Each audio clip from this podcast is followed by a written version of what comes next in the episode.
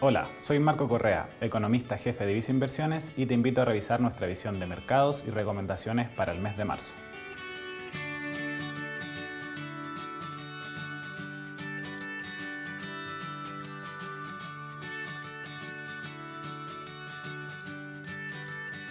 Durante el mes de febrero, los mercados globales registraron un alto nivel de volatilidad ante el escalamiento del conflicto bélico entre Rusia y Ucrania. Así, fuerzas militares rusas invadieron y atacaron territorio ucraniano, lo que si bien no ha desencadenado el involucramiento directo de otros países, sí se han dado sanciones económicas y financieras.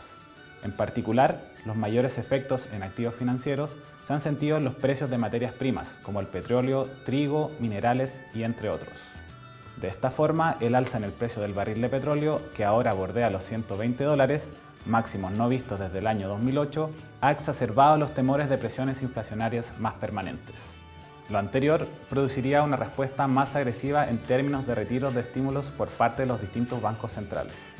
De todas formas, la posible desaceleración económica que produciría este conflicto tendría que ser considerada en sus próximas decisiones. Con todo esto, el índice accionario global retrocedió un 2,5%, donde solo las bolsas de Latinoamérica y Reino Unido tuvieron variaciones positivas. En cuanto a la renta fija internacional, destacó la caída en la tasa de interés del Tesoro de Estados Unidos, donde el papel a 10 años se ubicó en torno a un 1,8%. En el plano local, el IPSA presentó un leve retroceso de 0,3%, donde las empresas que se ven favorecidas por los precios de materias primas más altas generaron retornos positivos. Lo anterior fue contrarrestado por los retornos negativos de empresas que se verían afectadas por posibles nuevas regulaciones. Por su parte, el tipo de cambio se ha mantenido en el rango de los 800 a 820 pesos, lo anterior a pesar del avance que ha mostrado el precio del cobre, pues por otra parte, el dólar internacional se ha fortalecido contra las monedas de otros países, en el contexto de mayor incertidumbre. Por último, en la renta fija local, destacó la caída de las tasas de instrumentos denominados en UEF, los que se vieron favorecidos por las expectativas de inflación más alta, mientras sus pares en pesos han tenido aumento en las tasas de interés ante las alzas en la tasa de política monetaria que realizaría el Banco Central de Chile.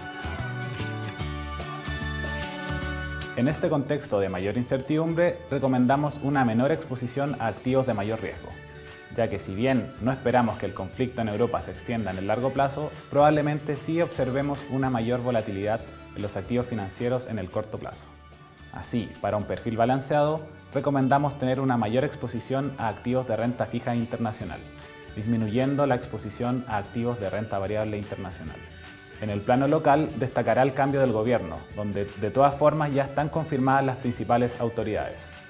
Por otra parte, el Banco Central seguirá elevando su tasa de referencia para controlar la inflación, que estimamos alcanzaría un nivel superior a 6% en el año. Así, nuestra recomendación es invertir en activos que nos protejan en esta situación. En la renta variable internacional, junto con disminuir la exposición a la categoría, recomendamos tener una menor inversión en mercados desarrollados, pues en particular Europa resulta más expuesta al conflicto. En contraposición, recomendamos aumentar la exposición a mercados emergentes, como Latinoamérica, región que tiene una menor dependencia con Rusia. En relación a la renta variable local, mantenemos una posición diversificada en nuestros portafolios, con papeles que presentan descuentos en valorización y positiva dinámica de resultados en el corto plazo.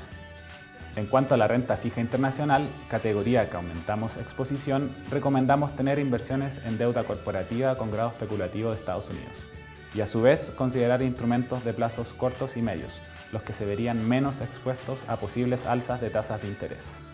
Con respecto a la renta fija local, continuamos señalando una preferencia por instrumentos corporativos denominados en web, los que pueden entregar una buena cobertura frente a las presiones inflacionarias. Finalmente, si quieres saber más sobre nuestras recomendaciones, te invitamos a suscribirte a Invertir Simple by Visa Inversiones en Spotify y YouTube.